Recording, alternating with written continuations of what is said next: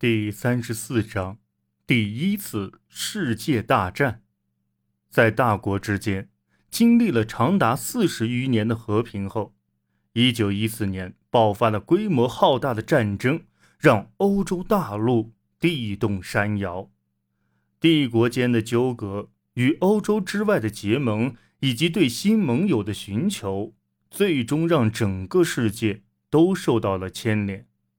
这场战争的影响怎样夸张，也绝不为过。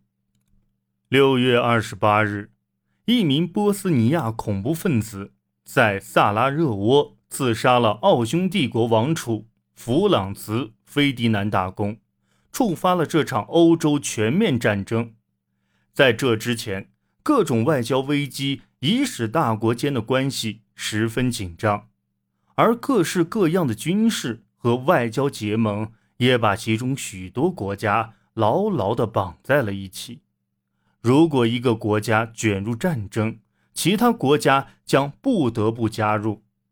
一九一四年七月，危机深化，军事行动迅速展开，外交活动毫无施展的空间。七月二十八日，奥匈帝国把恐怖暴行归咎于塞尔维亚，向其宣战。激起连锁反应，各方加入各自盟友的阵营，并宣战，以期迅速实施他们的战争计划。德国向俄国和法国宣战，支持自己的盟友奥匈帝国组成同盟国，与之对抗的则是法国和俄国。这促使与法国一向关系紧密的英国也向德国。其后向奥匈帝国宣战。至八月十二日，欧洲列强大部分已加入对抗双方的其中一方。意大利伺机而行，到一九一五年才加入西方的协约国阵营，即英国和法国的一方。这场战争从一开始就带有超出欧洲的定调，覆盖中东大部分的奥斯曼帝国。站到了同盟国一边，而日本则选择追随其长期的盟友英国。大战的展开远比最终胜利的到来迅速。四年的战争带来了数以千计的人员伤亡，这是史无前例的。战争的压力摧毁了多个国家的经济，大大改变了许多国家中关于代表。性别和阶级的社会态度，欧洲的面貌以及世界权力的平衡状态也改变了。旧的俄罗斯帝国消失，被新的苏联而取代，后者将在二十世纪的历史里留下浓重的笔墨。这场大战的本质和以往所有的欧洲战争冲突都不同，这是首场牵涉到。工业化发达国家的战争，其规模之大也是前所未见的。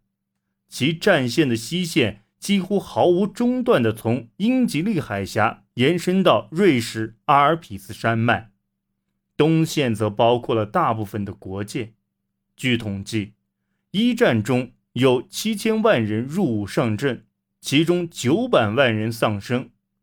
至战争末段。几乎每户欧洲家庭都有亲属在战争中死去，参战各国面临的经济压力也同样巨大。战争一向花销大，但一战的花费规模是史无前例的。不仅军队更加庞大，而且所使用的武器的特性也导致军队需要更多的物资补给。为了满足这些需求，最早参战的那几个政府。越来越多的干预经济导向，甚至对必需品也实行限额配给。德国最终把国民经济的百分之八十都投入到满足战争所需之中，而英国的封锁也展现出现代国家对国际贸易的依赖。德国的数据显示，到一战末期，已有七十五万人死于营养不良。第一次世界大战的经济成本改善了世界经济格局。英国在参战时是全球最大的债权国，但它为满足战争需求大举借贷，因此战后这一头衔落到了美国手中。